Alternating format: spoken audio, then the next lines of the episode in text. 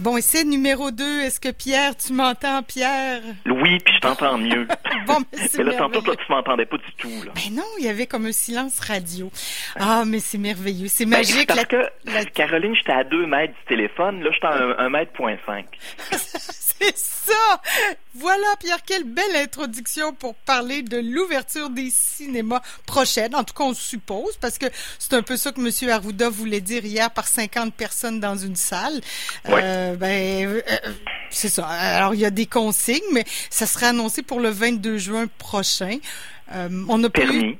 Ouais, c'est ça. En tout cas, t'as pas eu, tu disais que tu as surveillé, puis il n'y a pas eu de, de réponse des cinémas là, Ben, pour pas d'annonce officielle. C'est-à-dire que moi, je sais à l'interne que le CLAP se prépare depuis déjà une- plus d'une dizaine de jours à une ouverture imminente de ces salles à Loretteville et à Sainte-Foy. Mais hier, pas de communiqué. Et quand je dis le CLAP, euh, ça aurait pu être le cinéma quartier, Ouais. ça aurait pu être euh, le propriétaire des deux salles sur la rive sud, à Lévis, à Saint-Nicolas, euh, ou encore Cinéplex Odéon. Moi, j'ai rien vu passer. Évidemment, je suis pas au courant de tout, mais j'ai rien vu euh, d'annonce officielle. Ça ne devrait pas tarder. Parce que ce qu'il faut comprendre, c'est qu'hier, le feu vert a été donné, comme tu le disais, pour le 22 juin. Ça, c'est quoi? C'est lundi prochain? Ouais. Donc, on dit aux salles, dont les salles de cinéma, les salles intérieures, vous pouvez accueillir en même temps, à une certaine distance, 50 personnes à la fois. Donc, on peut se dire que dans une salle de cinéma, si on s'assoit à, à deux bancs d'intervalle, Ouais. il y a moyen de regarder un film euh, tranquille, je vous dirais, entre guillemets. Euh, moi, je me mêlerai pas de la santé publique. Ce que je tiens à dire, évidemment, c'est que les cinémas attendaient ça avec impatience. Mais hier, il y a quand même eu un commentaire public qui a été fait sur, euh, dans certains médias. Et c'est le propriétaire du côté de Montréal, de la région de Montréal, des cinémas Goudzo, Vincent Goudzo. Ben, lui, il était pas content. Parce que c'est passé 50 pour lui, j'imagine? Ben, j'imagine, parce que son type de cinéma, Vincent Goudzo, d'une part, c'est un peu comme Odéon. Il vise, c'est des cinéplex qui tendent à attirer énormément de gens qui vont boire de la liqueur, qui vont consommer du popcorn et qui vont se réunir ensemble devant un blockbuster. Et là, Guzzo, lui, ben, il trouvait évidemment que 50 personnes, c'était pas l'idéal. Et l'autre chose, C'est un peu trop répertoire à son goût, là. ben, c'est ça ce qui se dit. Oui, mais je vais mettre quel film à l'affiche? Ouais, ouais. Parce que en ce moment, les films du début d'été, les gros blockbusters, les films américains ont tous été remis pour la plupart à l'automne. Donc lui, il dit ben j'ai pas de film à me mettre sous la main. Ce qui est un peu faux, parce que c'est c'est c'est c'est- comme on Ouais, dit en anglais, c'est c'est un ça. peu tricky son affaire. Pourquoi? Parce que moi là, les gens du clap, ils ont à peu près une quinzaine de longs métrages qui sont prêts à être lancés dès demain. Mais évidemment, c'est des films français, québécois, étrangers, que des distributeurs québécois ont achetés, qui étaient censés sortir, exemple au mois de mars, dont on a reporté la sortie. C'est- le genre de film, on doit se le dire, qui intéresse pas nécessairement Vincent Goudzo. Mais des films, il y en a. Sauf que, pour revenir à Goudzo, au calendrier comme tel, parce que le calendrier arrête pas de bouger, Caroline, il y a encore eu des annonces cette semaine. Wonder Woman, qui était censé sortir au mois d'août, ben, aux États-Unis, on s'est dit, wow, ça brasse encore dans certains États. là. La Floride, ça va pas très bien. Là. Et les grands bons ont décidé, pour quelques titres, de dire bon ben on espère même plus une sortie à l'été. On reporte quelques titres à l'automne, dont le tome 2 de Wonder Woman. Donc, ce qui veut dire présentement, si on regarde le calendrier, puis on se dit les cinémas au Québec là ouvrent soit le 22, c'est peut-être trop tôt, peut-être qu'ils vont prendre quelques jours encore pour comme s'ajuster. Tu sais que les nouveautés habituellement sortent le vendredi, ce sera peut-être vendredi, le vendredi Ouais, suivant que les cinémas ça. vont ouvrir. Quel film, à quel film aurons-nous droit du côté des États-Unis? Dans l'été, j'ai regardé mon calendrier. là. Actuellement, on retrouve jusqu'au 1er septembre environ 6 à 7 films dont les sorties sont encore annoncées pour l'été. Sur ces 6 à 7 films, euh, il y en a un qui est considéré réellement, ben même je te dirais trois, trois, disons trois, qui sont considérés comme des blockbusters. Il y a Bill et Ted, euh, le film qui met en vedette Keanu Reeves dans les années quoi 90, 80. Euh, là, on fait une suite, euh, c'est une comédie euh, qui, qui est vraiment grand public, mais qui s'adresse davantage aux adolescents. Il y a Mulan. Tu te souviens du dessin animé Oui. Disney? On a fait une version humaine. OK, Et mais ça reste un film pour la famille. Exactement. Et enfin, Tenet, qui est le dernier film de Christopher Nolan, qui avait fait la trilogie de Batman et aussi Inception, et qui est vraiment un drame fantastique et psychologique qui a l'air assez intéressant, merci. Donc ça, c'est des films qui, pour l'instant, demeurent et sur lesquels les cinémas qui vont ouvrir vont vraiment miser pour attirer davantage de gens. Sinon, on a annoncé entre autres la sortie d'un film québécois, Target Number One, avec Antoine-Olivier Pilon, euh, une histoire vraie et un film que j'ai eu l'occasion de voir qui était censé sortir au mois d'avril. Lui, vers le 10 juillet, le film va sortir en salle. Donc, euh, euh, on, a, on en a fait l'annoncière pour confirmer que c'est avec la réouverture des cinémas. Mais là, tu sais, en plus, il y a comme une porte d'ouverte pour le 15 juillet à 250 personnes. Donc oui, ça aussi, hein, c'est euh, on ferait l'annonce bientôt. Donc euh, ce serait ouverture progressive à 50, mais que M. Goudzo se dit qu'il peut il peut prendre son mal en patience. Ben, Caroline, oui, mais Caroline, quand on parle de 250 personnes, je présume que c'est encore avec quoi un mètre ou deux. Ah oui, oui, ça prend des grandes salles, mais Goudzo, euh, pour, ouais. Ben.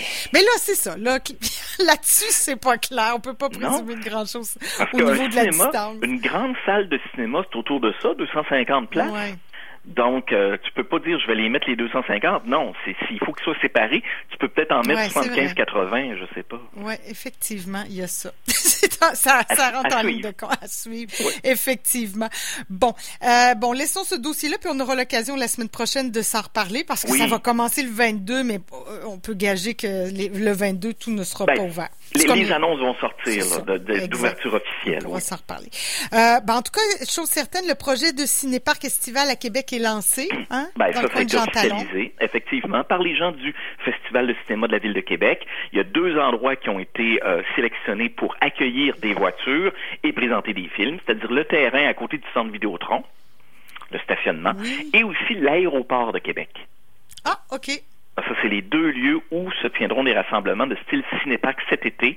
Euh, ça aura lieu en juillet et août, donc durant deux mois, toutes les fins de semaine. Euh, on parlait même, Caroline, ça j'ai fait le saut, de projection qui commencerait à 19 heures. Ben, il fait encore clair pas mal, là. Écoute, les cinéparks, euh, dans, la norme, c'est à 21 heures, puis souvent, on voit ben même difficilement l'écran, là, quand le... Oui, euh, là, les journées sont longues, là, tu sais, on est dans... Euh, faut croire, moi je me souviens de l'expérience au Festival de cinéma de la Ville de Québec à Place du Haut-Ville de projection extérieure. Euh, quand ça commençait tôt, je tiens à dire qu'il y avait un écran extraordinaire. On voyait quand même assez bien, même s'il faisait pas nuit. Dans le cas d'un cinéparc, faudra voir qu'est-ce que ça va avoir l'air. Cela dit, quand je dis 19 heures, évidemment, c'est dans le cadre d'un programme double. Hein. C'est ça, peut-être que le premier film va être un peu euh, pour les petits enfants qui verront pas grand-chose, mais on veut les animer. Puis bon. Et je le précise, pas de Ben euh, on, a dit qu'on irait avec des classiques du cinéma, euh, mais il n'y aura pas de films fraîchement sortis là, euh, pour peut-être justement ne pas concurrencer les salles de cinéma intérieures. la programmation des cinéparks pour la ville de Québec sera annoncée dans quelques jours. On aura là encore l'occasion de s'en reparler, des titres qui seront à l'affiche. Et c'est gratuit en passant, c'est une activité gratuite. Bon, ben ça remplacera le festival ben, un peu, ouais, façon. bon, il y avait le gala des prix à la télé sur les différentes plateformes, mais finalement, c'est Antigone qui est sorti euh, grand gagnant. Es-tu étonné? Hein? C'est l'année ben, d'Antigone. C'est l'année euh, d'Antigone, Ben voilà, ils ont dit, le film a gagné plusieurs prix. Bravo, bravo à Sophie Doras. Vous n'avez pas encore vu Antigone. Le film est disponible sur les différentes plateformes. C'était vraiment l'année d'Antigone. Donc, euh, ben voilà. Puis d'ailleurs, parlant de remise de prix, les Oscars ont fait une annonce hier. Ah, j'ai, ça m'a échappé. Ben oui, c'est-à-dire que euh, ils ont annoncé que la cérémonie allait être déplacée. Ça se tient en février là depuis quelques années. Oui. Avant c'était au mois de mars. Ben on s'en va au mois d'avril, 25 avril.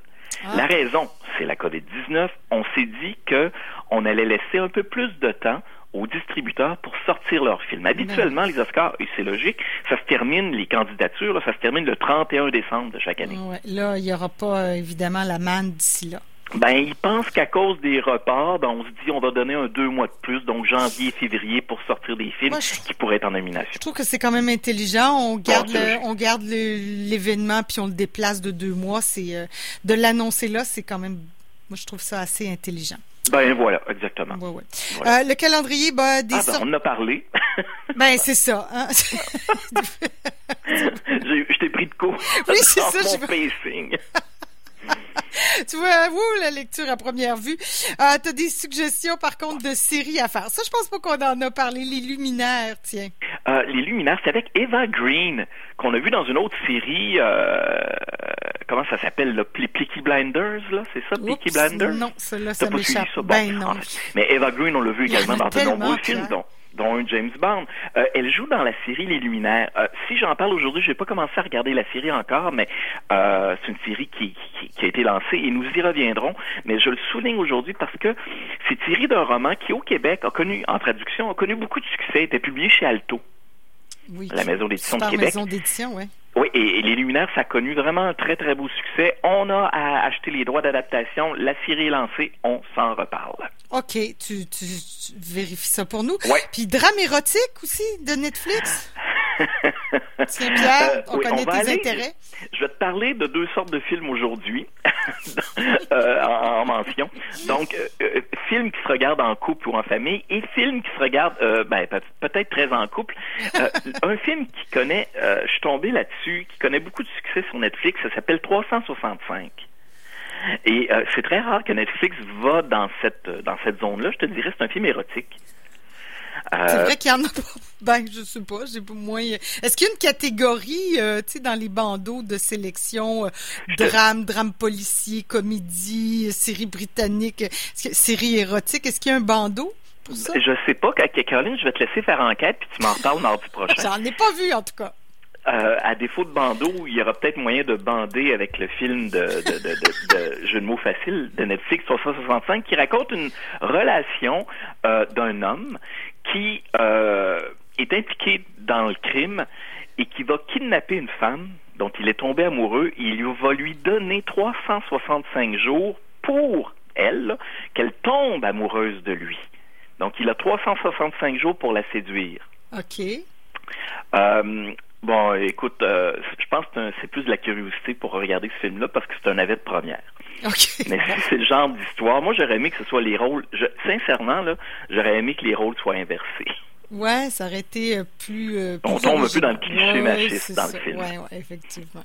Et puis, je te disais qu'on allait aller dans le film, disons, plus euh, familial. Je te parle de deux titres et c'est des films britanniques. J'adore les films britanniques. Allez, hop. OK, on y va rapidement. Military Wives, qui est disponible en vidéo sur demande. Kristen Scott Thomas joue dans ce film qui est inspiré d'une histoire vraie où, lors de la guerre en Afghanistan, les militaires britanniques partaient euh, à l'étranger et pendant ce temps-là, les femmes de militaires qui se trouvaient un peu inutiles en voyant leur, euh, leurs hommes défendre la patrie, ont dit, nous, on va s'organiser et on va former une chorale. OK. Et cette chorale-là a réellement été très populaire du côté de l'Angleterre. Ça a été un phénomène social qui a pris de l'ampleur. Et les deux leaders de la chorale, dans le film, pour mettre un peu piquant, vont avoir, je te dirais, euh, vont, vont, vont se confronter l'une envers l'autre. Euh, qui réalise ce film? Celui qui avait réalisé The Full Monty. Tu te souviens? Oui, ben je me de Monty, gars mais qui a réalisé ça? Hum.